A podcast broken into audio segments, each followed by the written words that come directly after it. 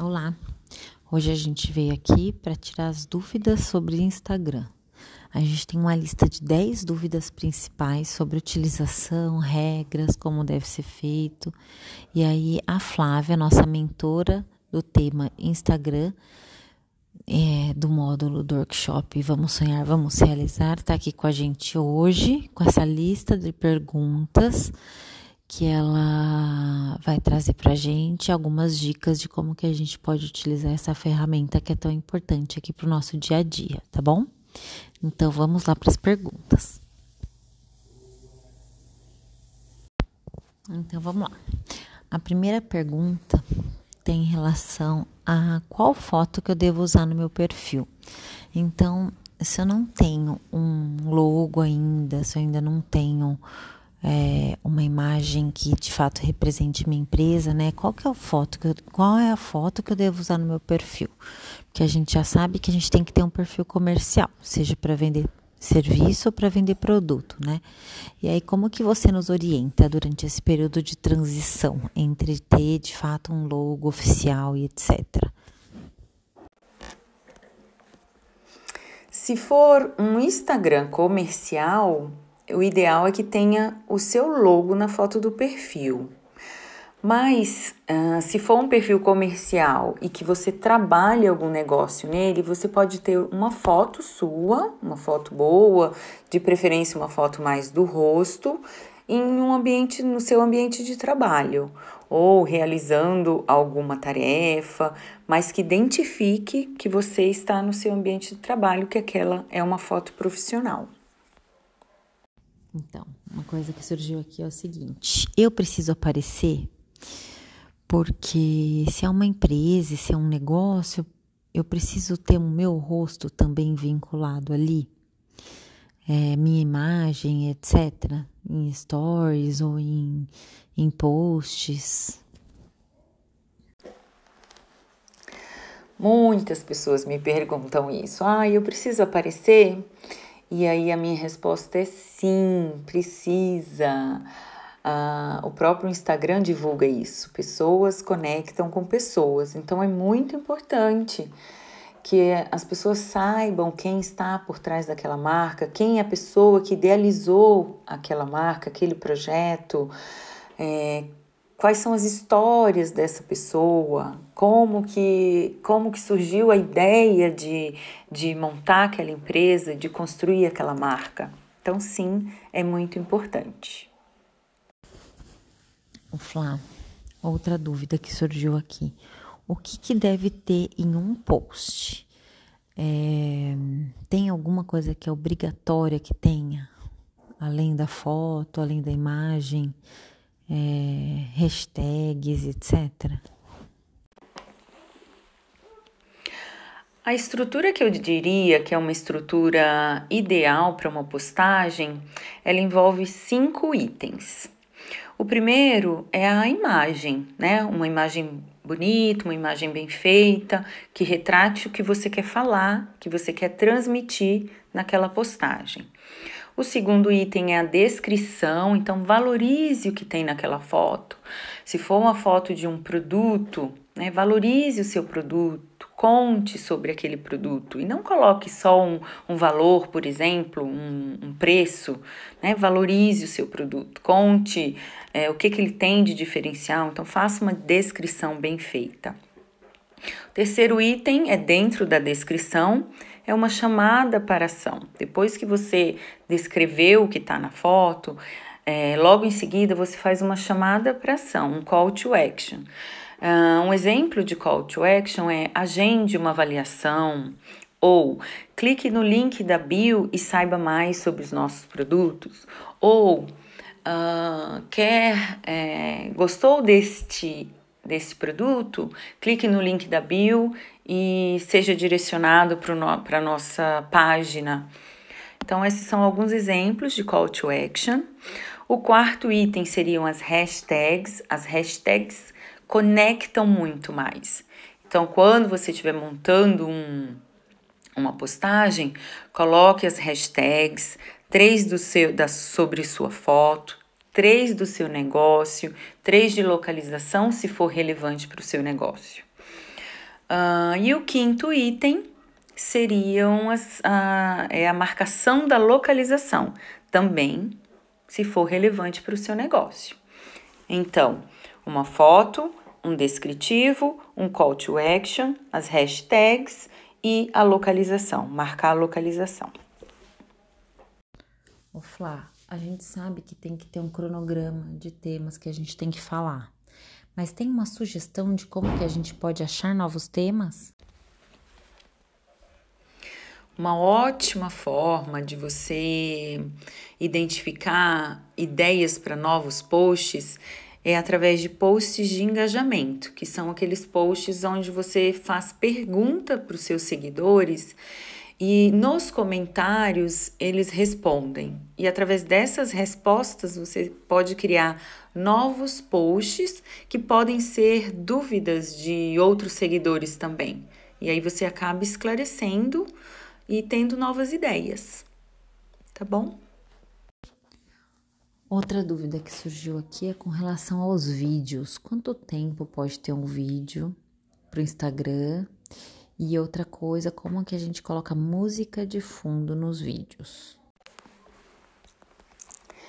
Sobre o tempo de vídeo, é, qual o tempo que o Instagram aceita?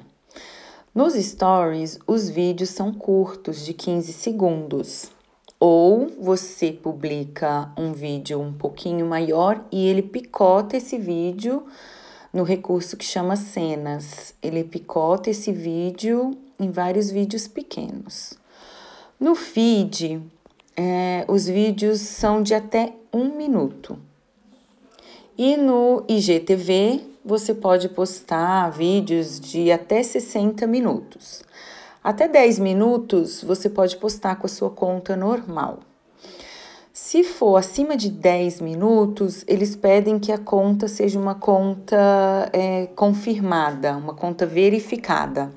E aí precisa fazer um processinho e mandar para eles. Tá bom? Mas aí precisa ter ser uma conta autêntica, ser uma conta de, uma, de que tem vários seguidores, já é um processo mais já é um processo mais complexo.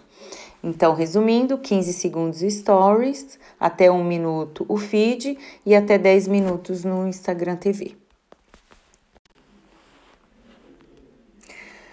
Para colocar um fundo musical nos vídeos, e se você for subir ele no feed ou no IGTV ou no Story direto com o fundo musical, isso tem que ser feito em um aplicativo ou em um software que permite essa edição fora do Instagram. Então você já vai subir o vídeo com esse fundo musical. Nos stories, você pode fazer um stories e colocar um fundo musical porque tem um recurso que chama musical. Então você escolhe dentro daquele, daquele banco de dados uma música e aí você pode colocar no seu story. E, e os stories, hein? Como que a gente deve utilizar? Também tem regra, igual a gente estava falando da regra dos posts. Como que você nos orienta? Nossa, aí está um lugar para você usar muito a sua criatividade. Eu diria que nos stories você pode realmente criar, inovar, trazer tudo que o seu negócio tem de diferencial e de uma maneira rápida, impactante. Então você pode colocar vídeos ensinando como fazer algum, alguma coisa que você venda ou como usar, é, looks diferentes é, clientes usando os seus produtos, clientes, clientes usufruindo dos seus serviços, os bastidores, como é feita a sua produção, como está a coleção nova, quais as cores que foram, que foram usadas, é, itens no, novos, equipamentos novos que, que, que você tenha comprado uh, cursos que você tenha feito, livros que você leu que você gostou e que você recomenda, recomendações de, de clientes, recomendações de, de outras empresas, projetos que vocês apoiam. Uh, dicas de quem de quem comprou, contratou algum serviço, mostrando os seus clientes usando né, os, os produtos e os diferenciais, ou eles dando testemunhos como foi é, usar aquele produto, ou o que, que trouxe benefício quando contratou aquele serviço. Então, realmente dá para usar muito a criatividade nos stories. Com relação à quantidade de seguidores que a gente tem que ter, é, faz diferença um, ah, falar, o Instagram tá bom porque tenho muitos seguidores. Ah, não, tenho poucos seguidores. Como que a gente considera se tem muitos seguidores ou poucos seguidores? Sim, tem muitas uh, pessoas que me perguntam exatamente isso. Ah, para eu vender muito tem que ter muitos seguidores. E na minha opinião, isso não é verdade. Eu vejo muitos seguidores, muitos perfis com muitos seguidores que têm um engajamento super baixo e talvez não venda tanto quanto alguns perfis que eu conheço que têm mil, mil e quinhentos seguidores e que vendem muito. Então, que, por quê? Porque os seguidores são engajados, são realmente clientes reais. Então, ao invés de ter 10 mil seguidores, é muito melhor você ter mil que estão comprando e que estão usufruindo seus produtos ou serviços. Por último, a gente tem aqui a questão da quantidade de postagens, né? Essa é uma dúvida que surge sempre também. Quantas postagens eu tenho que fazer é, por dia ou por semana, enfim, se tem uma regra.